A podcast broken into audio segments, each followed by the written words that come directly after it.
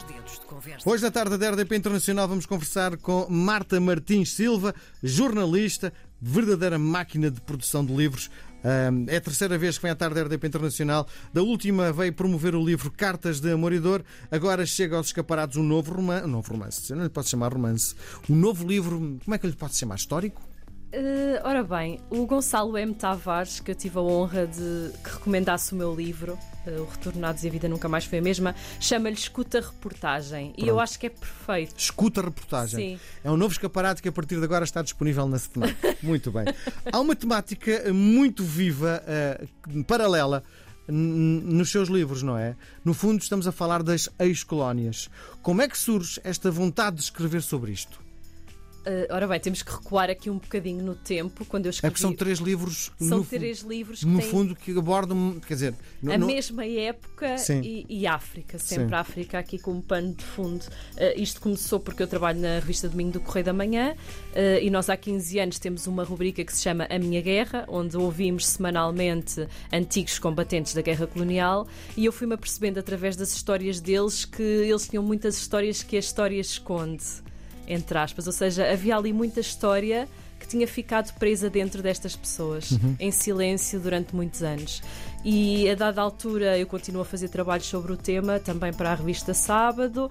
Surge o convite para eu escrever o Madrinhas de Guerra, o meu primeiro livro, e a partir daí percebi que era um bocadinho a minha missão. Era dar voz a estas histórias eh, escondidas, ligadas à África, ligadas a, a este período da história, da nossa história contemporânea, que não foi há tanto tempo assim. 50 anos. Exatamente, o 25 de Abril está, está aí a fazer 50 anos em 2024 e o, dois- e o 25 de Abril engloba muitas coisas. É preciso falar também destas pessoas que vieram, aqui no caso dos retornados, eh, na pós-independência, eh, que também, tal como os antigos combatentes, foram pessoas a quem não foi dada voz durante estes anos todos. E essa, essa crónica existe no Correio da Manhã desde 74? Esta crónica da minha guerra Sim. não existe há 15 anos. Ok. Eh, há cerca de 15 anos, mais Sim. coisa, menos coisa. Portanto, há 15 anos que todas as semanas um antigo combatente da guerra colonial conta a sua história de guerra. Sim. Portanto, isto tornou-se parte da minha vida. tocou-lhe, não é? exatamente, exatamente. No fundo, editava os textos, é? Olhava para os textos Sim, e. no fundo eu recolho, eu recolho eh, neste momento sou só eu que o faço, mas nos primeiros tempos desta rubrica partilhava este, esta crónica com outros colegas de trabalho da revista Domingo Uhum. Eh, e nós o que fazemos é ouvir os testemunhos, porque nem todos os, os antigos combatentes querem escrever. E então nós, por telefone ou pessoalmente, então vamos lá. Quando é que embarcou? Como é que foi? O que é que pensou a primeira vez que chegou à África? Ah, não são as próprias pessoas que escrevem. No fundo. Nós escrevemos na primeira pessoa. Ok, eh, já percebi. Fui mobilizada em 72 e tinha muito medo, não sabia o que era a guerra, e depois a pessoa vai desfiando as suas memórias, mas somos nós que construímos Ok. eh, estas histórias. E isto marcou-me bastante e ainda me marca. Eu ainda há histórias que, que me marcam. Sim. Sendo uma jornalista de formação, a sua técnica de jornalista, hum, no fundo, está es- eh, explícita na sua forma de escrita? Isto é, é a jornalista que está a escrever? É a jornalista que está a escrever, sim, sem dúvida nenhuma. Sim. Então não há adjetivos, eh, hum, não há. eh, no fundo, é. Nos meus livros eu, eu permito-me eh, ir um bocadinho mais longe do que nas minhas reportagens. Uhum. Eh, tenho mais espaço, eh, posso explorar melhor as histórias das pessoas, mas não as efabulo. Aquilo que está aqui escrito no Uhum. É. Retornados são as vidas das pessoas. Sim. Foi aquilo que elas me contaram. Sim. Ok. Já lá vamos ao livro. É uma apaixonada eh, da história. Como é que surge esta paixão? Esta paixão acompanha-me desde, desde sempre, desde que me lembro de ter história, eh, de ter história na, na escola, eh, no ensino básico e secundário, mas nunca pensei fazer disto vida. Eu sempre me inclinei bastante para o jornalismo porque eu sabia duas coisas. Queria trabalhar com pessoas e com escrita. E nada melhor do que escrever as histórias das pessoas. Então, no fundo, aquilo que me está a dizer é: fez a sua formação em jornalismo, mas com esta base que no fundo aprendeu a escrever, não é? Está-lhe a servir, no fundo, para desenvolver o seu lado de historiadora. É isso? Exatamente. Eu não me posso considerar historiadora. Talvez um dia eu tive necessidade de, a dada altura, fazer um mestrado que eu estou a frequentar neste momento de História Moderna e Contemporânea, porque quis não só ganhar mais bases de história, mas também credibilizar o meu percurso Eu não quero ser só a jornalista que escreve sobre história uhum. e respeito muito os historiadores para o poder fazer, mas preciso de saber mais. Claro que eu ouço as pessoas e elas contam umas histórias e aí eu sou a jornalista, mas nos meus livros eu gosto de acrescentar mais, eu gosto de tecer o fio todo da história do país ao mesmo tempo que conta as pequenas histórias, Sim. pequenas mas grandes, Sim. das pessoas. E o que é que dizem os historiadores sobre aquilo que está a fazer? Os, aqueles com quem já falei eh, não se sentem incomodados, o que é ótimo. Eu no outro Sim. dia tive o privilégio de estar num colóquio onde estavam muitos professores de história também, e também historiadores, e, e a maioria veio dar-me os parabéns uh, pelo trabalho que eu tenho feito. Portanto, o feedback tem sido bom, também porque eu não me sobreponho, eu não quero ser mais do que, do que eles e respeito muito, muito a profissão que eles têm portanto, eu sou uma jornalista, essa é a minha base. Se eu acrescentar aqui alguns pontinhos àquilo que eu sou, ótimo. Muito bem. Agora surge o seu terceiro uh, livro chamado Retornados. Que livro é este? Ora bem, Retornados e a vida nunca mais foi a mesma. Uh, eu achava que, uh, também porque os meus avós, a minha família materna é de retornados, e eu já tinha escrito os outros dois livros sobre a África, sobre a guerra, e pensei, o que é que vou fazer a seguir? E foi demasiado evidente que era isto. É uma dedicatória que, que está fazer. a fazer à família, é isso, no fundo? Exatamente, é uma homenagem. Eu escrevo na dedicatória do livro que escrever este livro é a minha forma de dar a eternidade aos meus avós. Apesar da história deles não estar propriamente aqui contada, mas é, é contada a história onde eles se inserem uh, e, é, e dando voz a, às pessoas que passaram pelo mesmo que eles, eu estou também a dar voz a eles, não é? Sim. Este livro tem 21 histórias, mas eu espero chegar a todas as pessoas que passaram por isto. Uhum. E é isso que eu tenho que eu tenho lutado, que o livro seja conhecido para que as pessoas se sintam representadas, para que sintam que têm voz. Sim.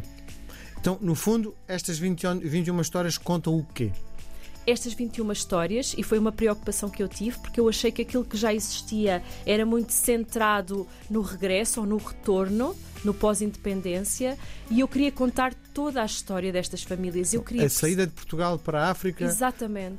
a estada em África, o regresso a Portugal. E depois é a adaptação cá em Portugal. Uhum. Porque isto é uma história com uma linha, isto é um princípio, um meio e um fim.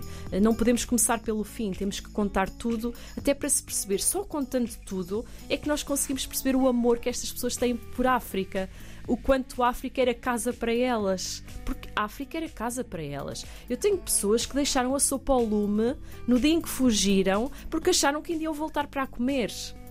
Portanto, elas não acreditavam que isto ia acontecer. Houve pessoas que resistiram até aos últimos dias, até quererem levar os filhos delas para lutarem. Portanto, só quando há aqui a sobrevivência completamente posta em causa, a sobrevivência delas e da família, uhum. é que elas assumem que não há volta a dar, que têm mesmo que fugir. E é fuga, é fuga mesmo. Sim. Como é que é a integração das pessoas que vieram das colónias? É assim, há muitos casos, mas há aqui um período que todas passam, que é um período de luto, de luto muito difícil, por aquilo que deixaram, por aquilo que abandonaram, pela vida que nunca mais vai ser a mesma. Elas têm essa noção. Uh, depois há pessoas que se habituam melhor ou pior, também consoante a rede familiar que têm aqui, não é? que têm em Portugal Sim. e que apoia ou não. Uh, a facilidade de formação que já traziam de lá e que lhes permite adequarem-se ao mercado de trabalho, mas, mas é difícil porque todas passam pelo estigma do retornado.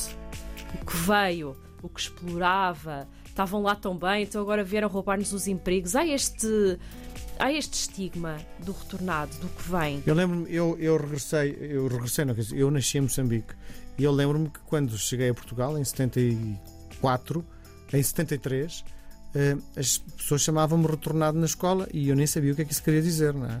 Eh, o que quer dizer retornado? É uma palavra que é bastante polémica. Uh, e as pessoas perguntam, mas porquê que chamaste retornados ao teu livro? Porque é a palavra que identifica aquela época. Sim. Mas eu sei que não se regressa a um sítio onde não se pertence, onde nunca se pertenceu, às vezes onde nunca se esteve. Sim. Eu, eu sei, eu percebo isso perfeitamente. Mas eu não poderia pôr refugiados e a vida nunca mais foi a mesma. Não. É retornados foi o nome que se convencionou chamar. Mas consegue explicar como é que surge esta expressão? esta expressão, eh, esta expressão, pois esta expressão acaba por surgir e por se integrar na sociedade e por se colar à pele destas pessoas. Tanto que o, tanto que o Instituto de Apoio é o Instituto de Apoio ao Retorno de Nacionais, portanto, chamam, chamam retorno. Eu acho que começam por chamar retorno, então chamamos retorno. Quem vem são os retornados. Mas isto é tão injusto. Eu sei disso, eu sei. É tão injusto para quem não, não regressou a Portugal, para quem simplesmente teve que vir aqui começar de novo e nunca cá tinha estado. Mas no fundo são pessoas que foram para a África, muitas nasceram lá, porque as suas famílias já tinham ido para a África, algumas até no século XIX, outras no início do século XX. Há aqui várias, várias diferenças. Nasceram em África, fizeram a sua vida em África e um dia percebem que têm que vir, Sim. que têm que sair da casa que conheciam. Apesar de saber a sua resposta, tentar perceber como é que foram recebidos por quem cá estava, os chamados retornados. É, nem, não houve. E eu aqui, eu, eu costumo dizer isto porque eu não quero estar a apontar o dedo a ninguém. Eu percebo que a nossa sociedade estava a sair de uma ditadura, foram tempos muito difíceis, o país ainda era muito fechado eh, e as pessoas tinham receio. É mais de meio milhão de pessoas que entra, não é? De repente no país. Têm receio pelos seus empregos, os empregos já eram poucos, havia uma crise económica, havia falta de dinheiro. Mas, mas sim, são apontados, apontam-lhes o dedo. eh, As crianças nas escolas sofrem porque os outros as põem à parte, porque são os retornados.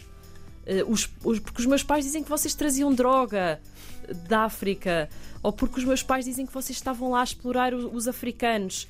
Mas essas, estas pessoas não se revêem nisso. Eu estava lá a fazer a minha vida, eu vivia lá. E as crianças eh, sofreram particularmente. Sim. As Sim. crianças e as pessoas mais velhas, eh, pronto, que não tiveram se calhar tanto, tanta energia para resistir a mais esta adaptação.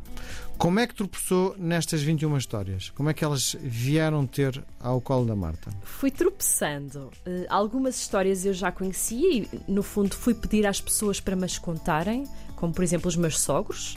Eu sempre soube que os meus sogros eram, eram retornados. Vá. O meu sogro nasceu em Angola, a minha sogra foi com 5 anos para Angola, casaram lá, debaixo de, de um grande tiroteio, já na altura da, da Guerra Civil. Ahm, por exemplo, os meus sogros, o meu tio Luís Rodrigues, que é casado com uma das minhas tias, filha dos meus avós, que foram também. Sabia que ele tinha vivido em Moçambique, mas não sabia a história del- dele. Eh, e emocionei-me bastante e fui pe- pedir-lhe ajuda para ele me contar a sua história e depois. Eh, fui a grupos de Facebook, fui a redes sociais, a blogs, à procura de histórias que me marcassem também. Eh, e depois houve o passa-palavra. Marta, há uma pessoa que eu conheço que é mesmo perfeita para o teu livro, posso dar o contacto? E acabou por ser assim depois também um passa-palavra até às histórias finais, até estas 21 histórias. Eh, Então, mas as- muitas são as próprias protagonistas que contam a história. Exatamente. É muito parecido com o formato do, do Correio da Manhã. Uh, mas não é na primeira pessoa. Eles contam uma história e eu transformo-a em texto. Uhum. Ok. Uh, no fundo, eu dou-lhes eu dou voz e conduzo a narrativa. Sim. Mas aquilo que lá está é deles. Ok. São as emoções, as vivências deles. Ficou muita coisa de fora?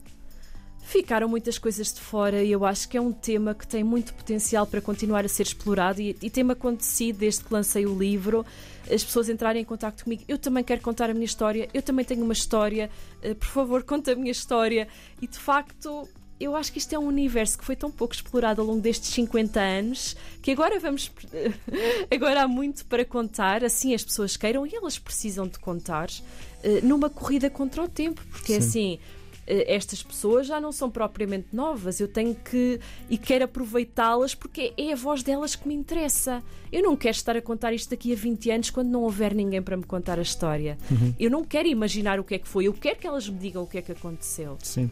É impossível ehm, olhar para estas histórias sem olhar para o Portugal que acaba por receber os retor- retornados. Como era este Portugal?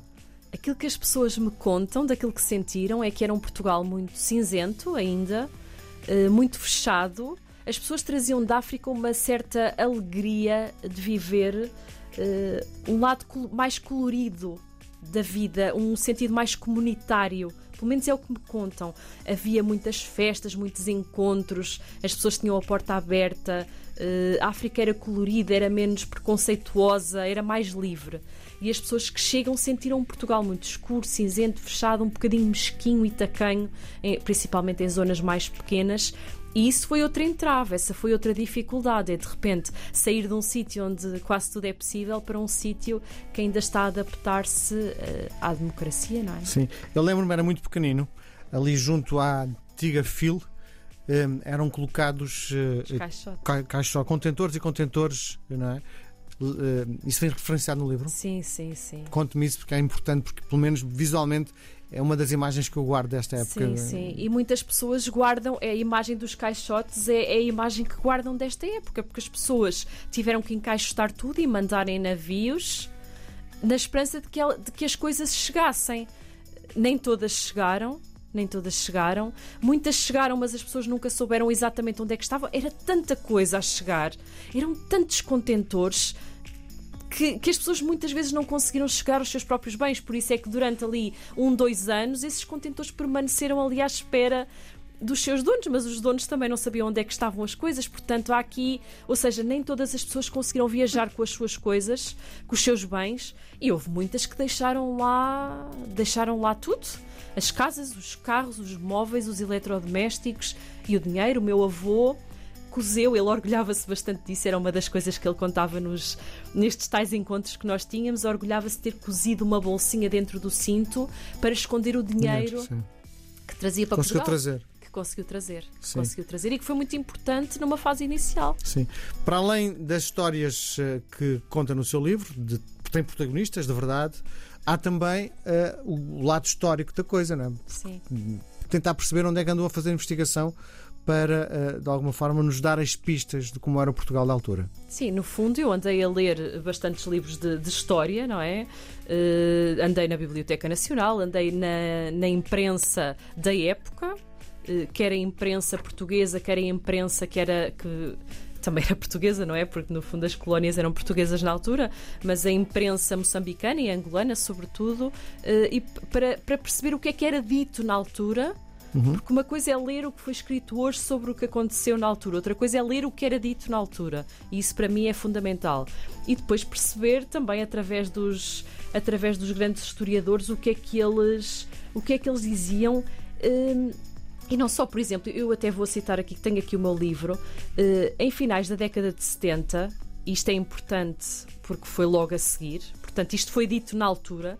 Uh, Eduardo Lourenço e António José Saraiva consideravam que a guerra colonial e a descolonização eram os dois eventos mais traumáticos da vida portuguesa do meio século anterior e o mais importante e inegável ponto de viragem dos últimos 100 anos. Isto é brutal. Isto foi dito por eles no final dos anos 70, ou seja, isto estava quente. Mas eu acredito que isto é verdade ainda hoje. Sim. Eu acho que não houve nada tão traumático como estes dois acontecimentos e, portanto, mas fala-se tão pouco sobre eles eh, porque eu acho que não interessa muito falar sobre o que correu mal.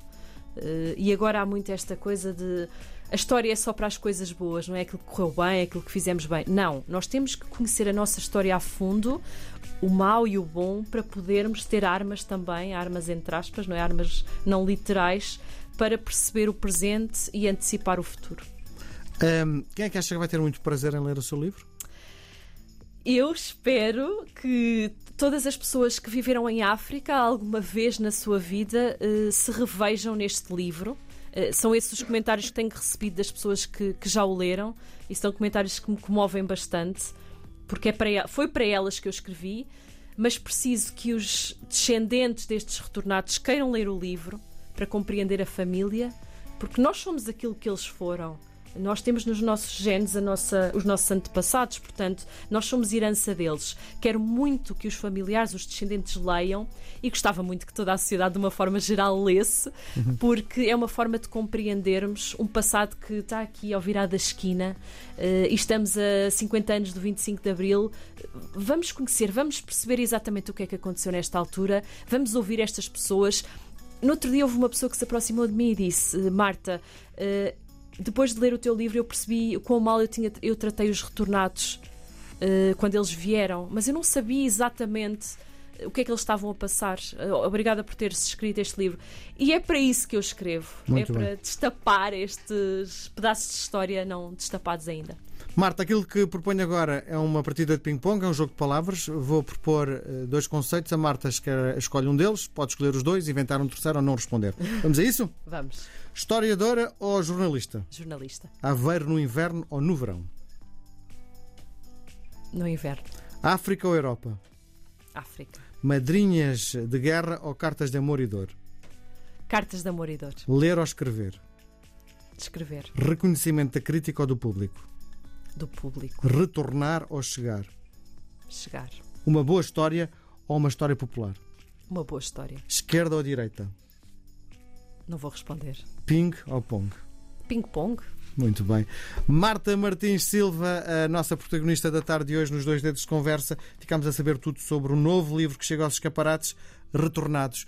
Eu, eu digo só retornados que é mais fácil. Está bem? Tá bem, pode Está ser. bem? Retornados. Foi um beijo, foi muito bom estar consigo. Muito obrigado, até Obrigada, à próxima. Boa Miguel. tarde. Foi um prazer.